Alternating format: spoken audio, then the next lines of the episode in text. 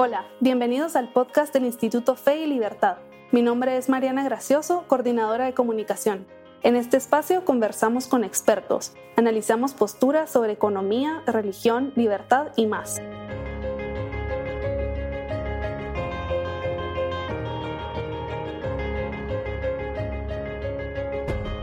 Hoy, hace 77 años, se liberó el campo de concentración Auschwitz y a las 2.819 personas que había en él.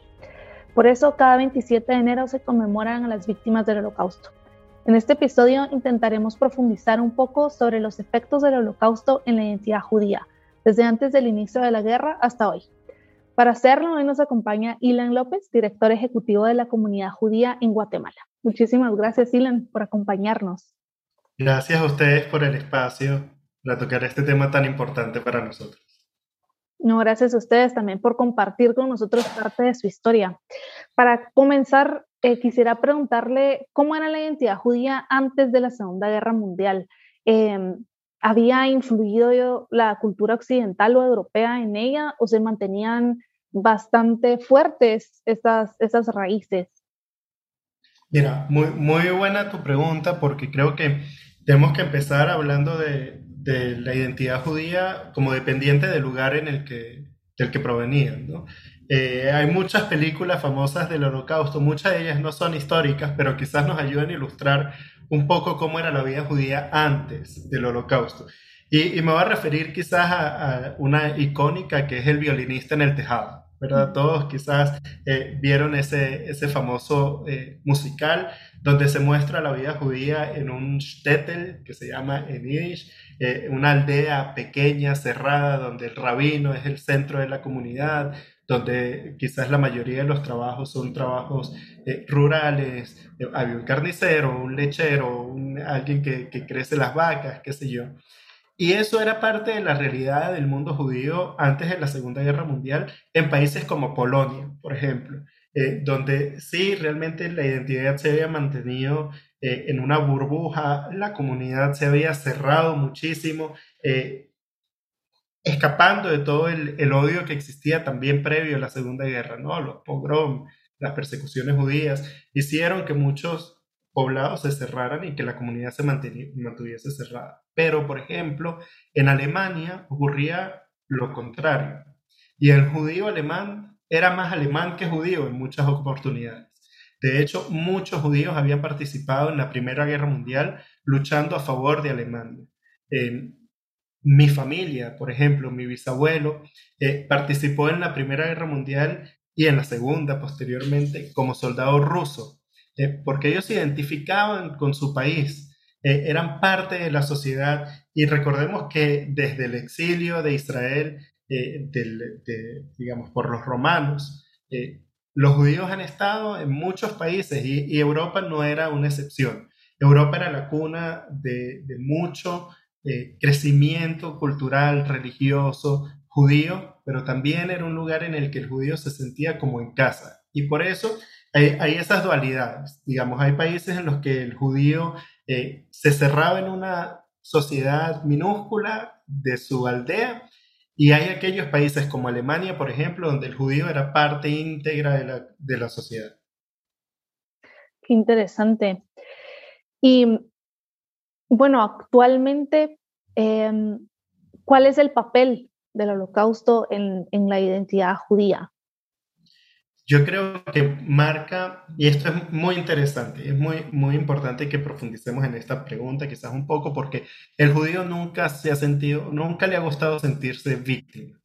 Eh, y si bien el holocausto es parte muy profunda de nuestra identidad, eh, y cada año lo recordamos, y todas nuestras familias, eh, yo te hablo del holocausto y te hablo de la historia de mi abuela, eh, que con tres años tuvo que vivir en Siberia alimentando a su hermano recién nacido mientras la mamá salía a trabajar en temperaturas anormales. Si pensamos que ahorita hace frío en Guatemala, imaginemos eh, una temperatura de menos no sé cuántos grados.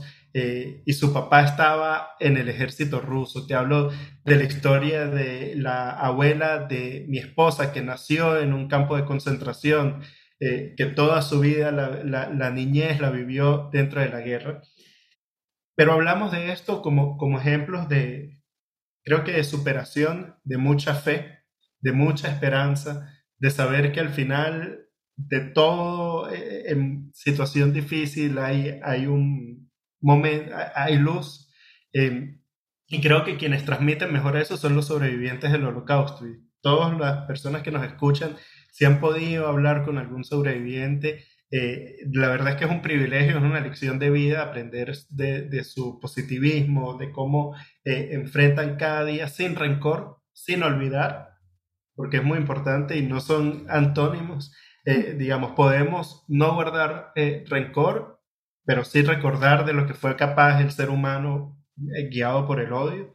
y creo que eso es más o menos lo que marca en nosotros hoy en día. Es un recordatorio constante de la capacidad destructiva del ser humano y, en paralelo la capacidad de salvar vidas, de, de porque hubo mucha gente que salvó a judíos durante el holocausto, eh, arriesgando su vida. De hecho, hoy en día son reconocidos como justos entre las naciones. Es el nombre que se le da a este tipo de personas que salvaron judíos arriesgando su vida sin ningún interés.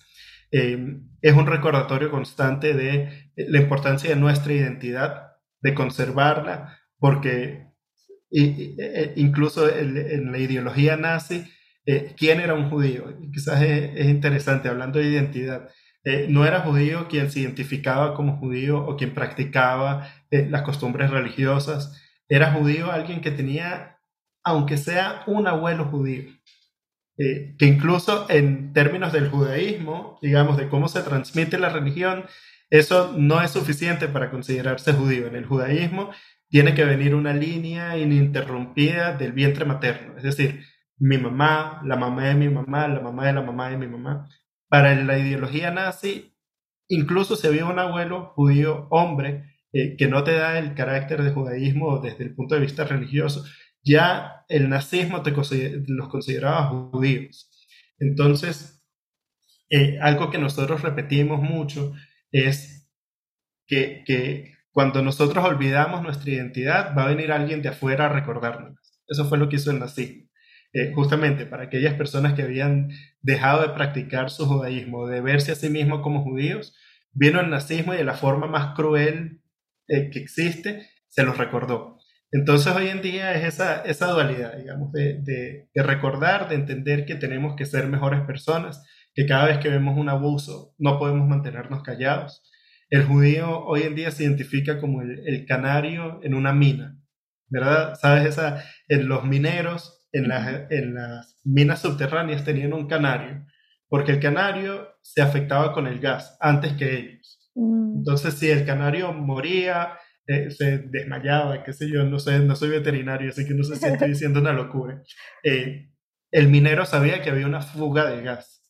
Hoy en día el judío es el canario porque el odio empieza por el judío, pero no termina ahí. Recordemos que el nazismo persiguió exclusivamente a los judíos en la forma, en la forma brutal en la que los perseguía, eso de irse tres generaciones atrás, pero no únicamente a los judíos. También persiguieron a sus opositores políticos, a las personas, a los homosexuales, a los testigos de Jehová, a los gitanos, a cualquier persona que no encajaba en su, digamos, en su definición de, cómo se debería ver la sociedad.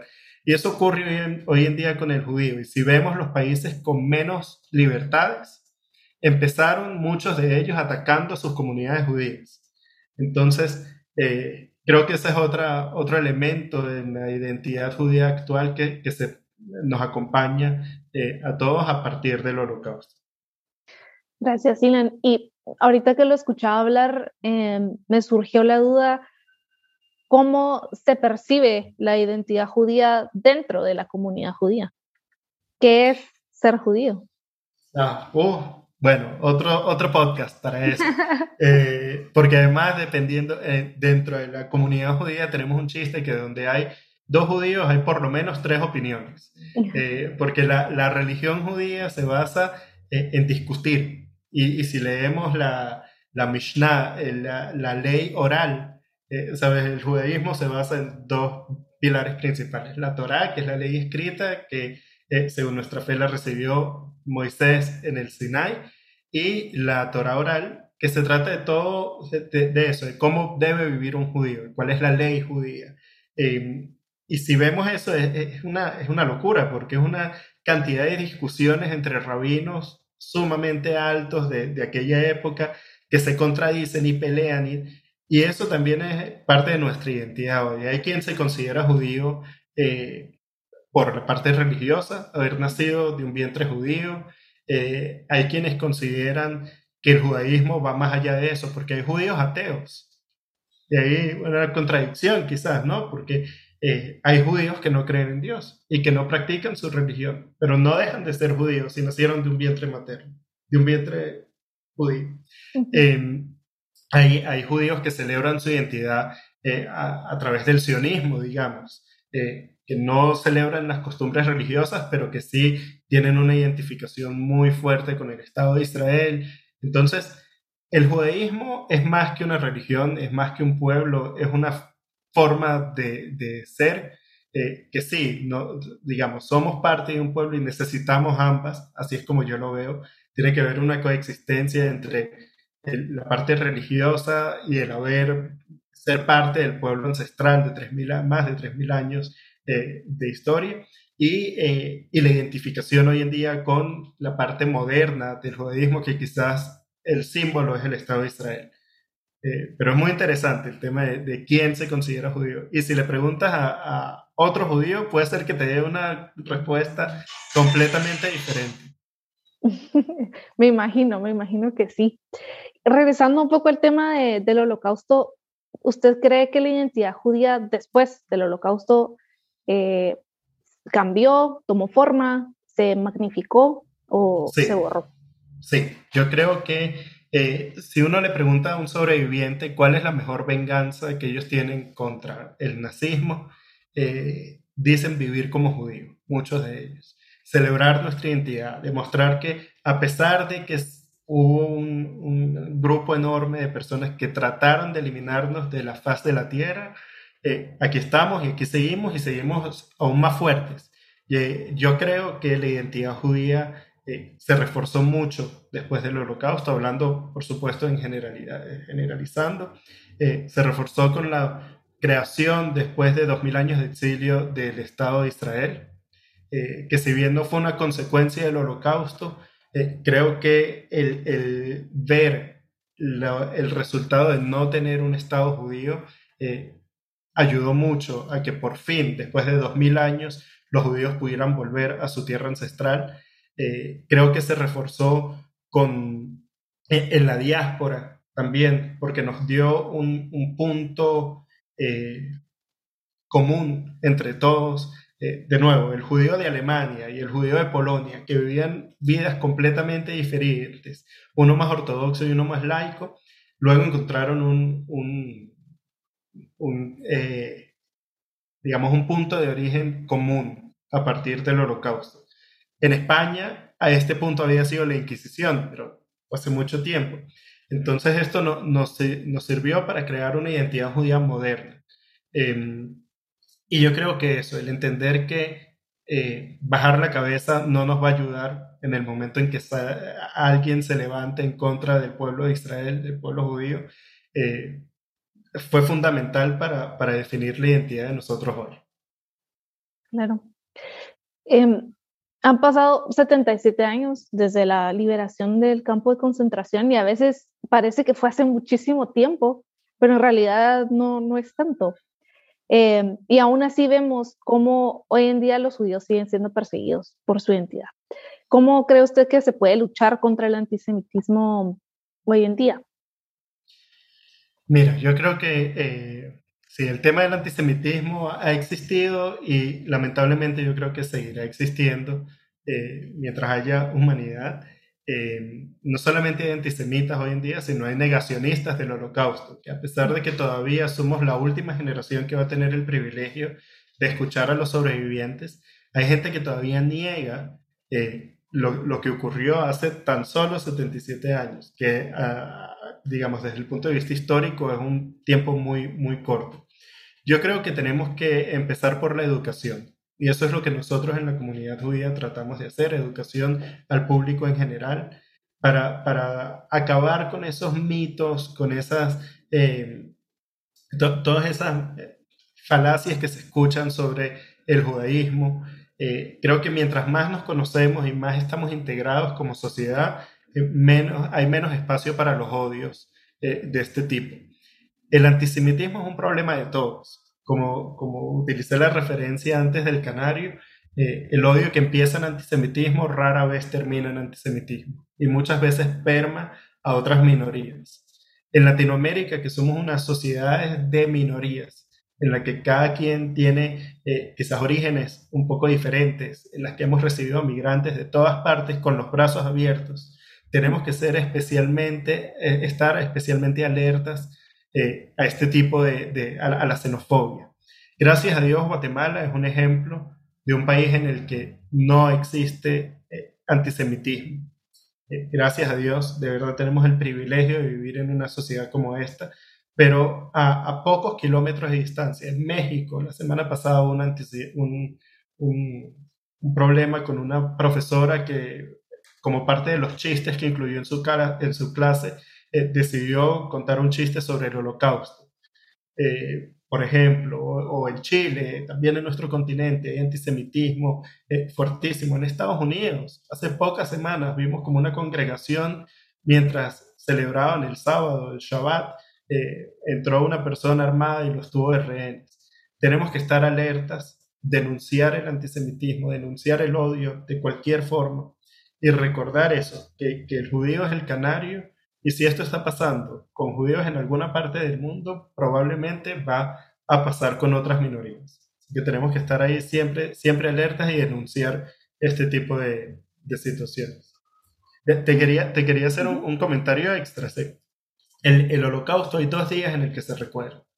El Día Internacional, que es el 27 de enero, y tenemos lo que se conoce como Yom HaShoah en hebreo, el Día del Holocausto.